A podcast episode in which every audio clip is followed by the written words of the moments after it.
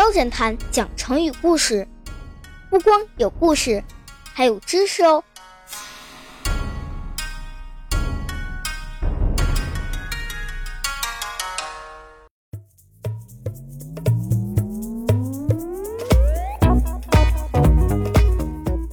头顶金冠穿白裳，双双游在湖中央，气质优雅，脖子长，有时高飞。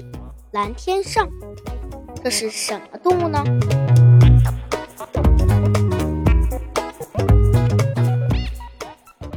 没错，答案就是天鹅。我们今天的成语就是和天鹅有关，具体的来说是和天鹅身上的羽毛有关。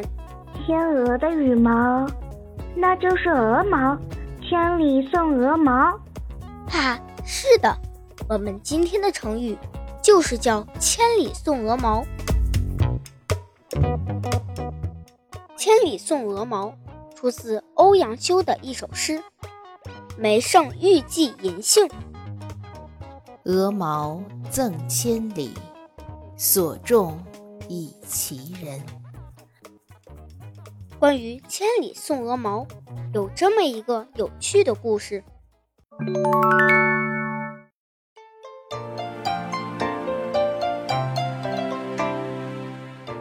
唐朝贞观年间，西域回纥国是唐朝的藩国。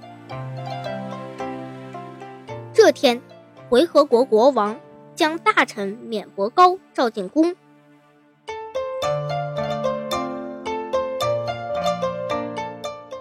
免伯高。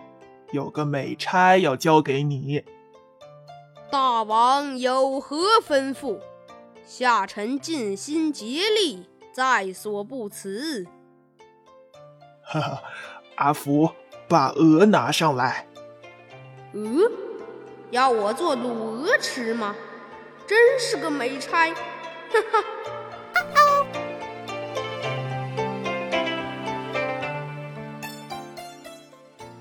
王，鹅拿上来了。哈哈，又到了给唐太宗进贡的时候了。我们地处北方，离皇宫那么远，我寻思着给那老头送点稀有的礼物。想来想去，也不知道送什么，就委托你把这只美丽的天鹅给他送过去吧。那老头应该没见过。原来不是吃卤鹅，但能去大唐一游也不错，哈哈哈哈！是大王，那老头肯定会很喜欢，我一定把您的这份厚礼送到他老人家手上。好，那就早早出发吧，等你回来，请你吃卤鹅。是大王。下臣现在就出发。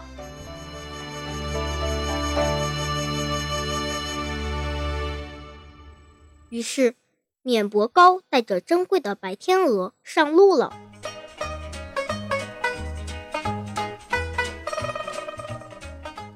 一路上，免伯高尽心尽力，亲自喂水喂食，对白天鹅爱护有加。万一有个三长两短，他可无法向国王交代。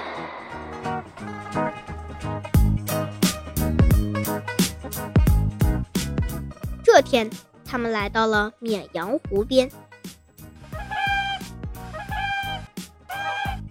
哎呦，怎么了？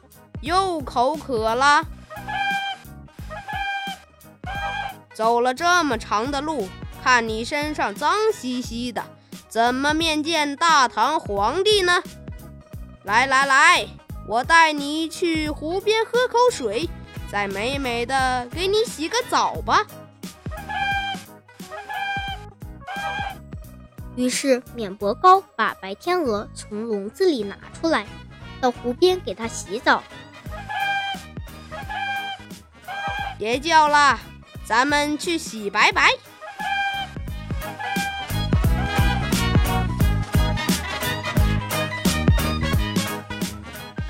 免伯高正要给白天鹅洗澡，不小心手里一滑，白天鹅掉进了湖里。白天鹅快乐地在湖水里游来游去，喝足了水，然后就扑棱棱地飞向了天空。免伯高看着手里仅剩的几根鹅毛，又看看蓝天上越飞越远的白天鹅。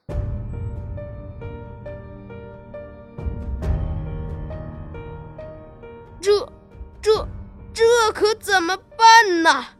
怎么办呢？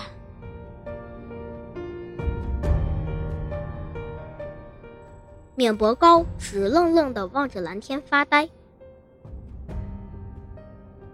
怎么办？大人，天鹅已经飞走了，咱们还是想想办法补救一下吧。怎么办？回去吗？怎敢回去见大王？大人，这进贡吗？拿什么去见唐太宗呢？总不能拿这几根羽毛去进贡吧？大人，这……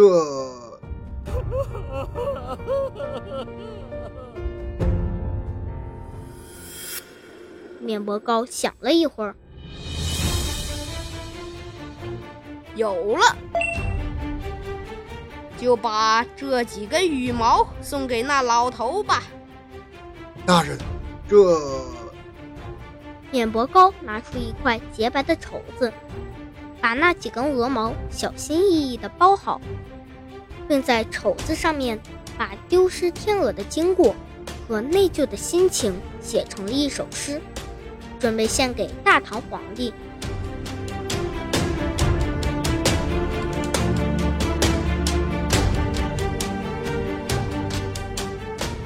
免伯高收拾行装，披星戴月，不辞劳苦，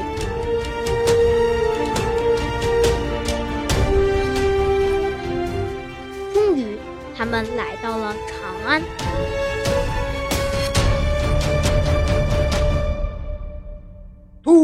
国进贡优质牛皮五百张，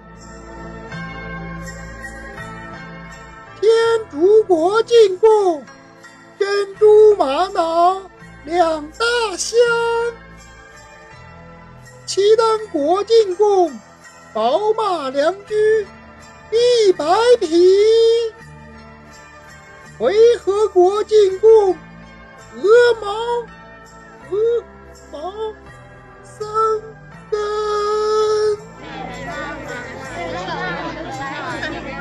皇上脸上挂不住了，他刚要发火，面伯高赶紧上前一步，跪在了地上。皇上，小民免伯高，小民有罪。本来受我国大王所托，给圣上千里送天鹅。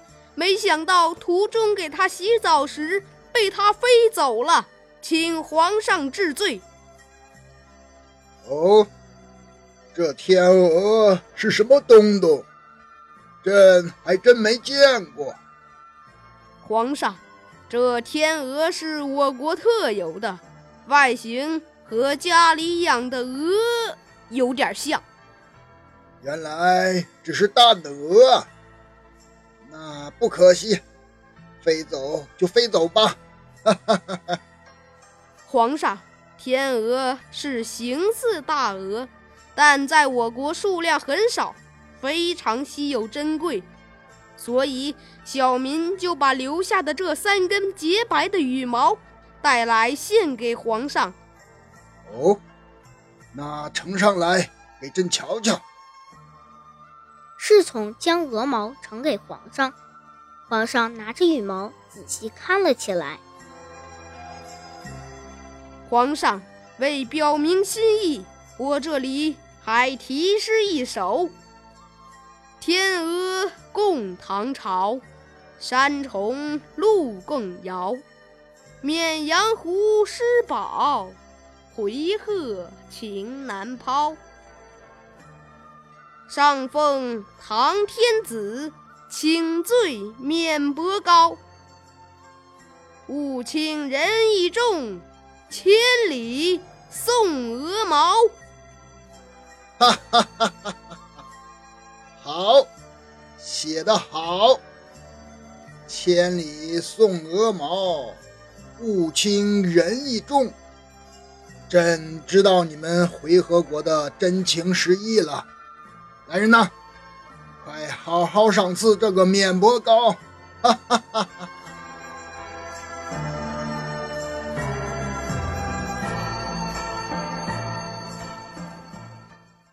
从此，千里送鹅毛，礼轻情意重。便成为我国民间礼尚往来、交流感情的写照或一种谦辞。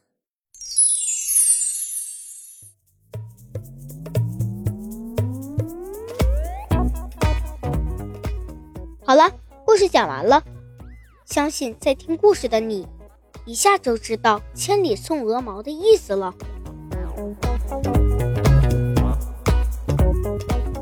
没错，“千里送鹅毛”。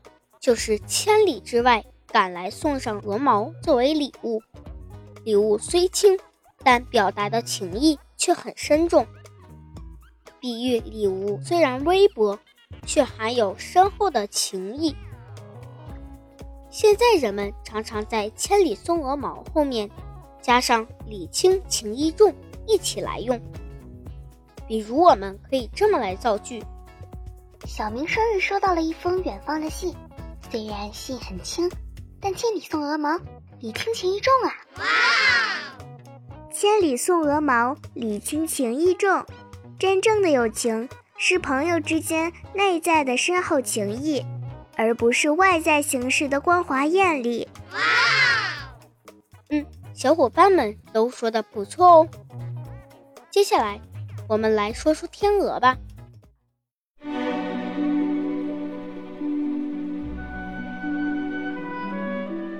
天鹅是大型鸟类，大个的天鹅又叫白天鹅，也叫黄嘴天鹅。天鹅全身羽毛白色，嘴一般是黑色，嘴部到鼻孔部分是黄色，是咱们国家二级保护动物哦。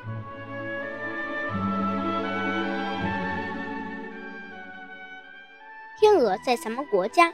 主要生活在北部，冬天飞到南方过冬。白天鹅的羽毛洁白如雪，脖子柔软细长，体态优雅，是纯真和善良的代表。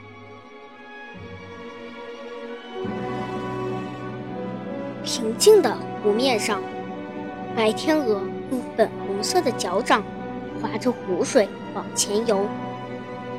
湖面上荡起一圈圈粼粼的波纹，远远望去，好像一只只白色的帆船，在水中荡来荡去；又像天上的朵朵白云，映在水面上。说起天鹅，我不禁想起了柴可夫斯基作曲的著名的芭蕾舞剧《天鹅湖》。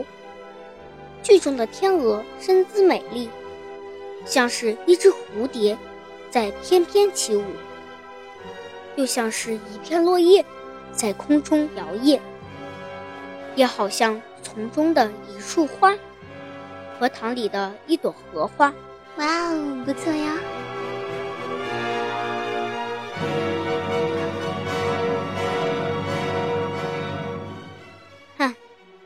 虽然白天鹅这么美丽大方，但它小时候也是一个丑小鸭哦。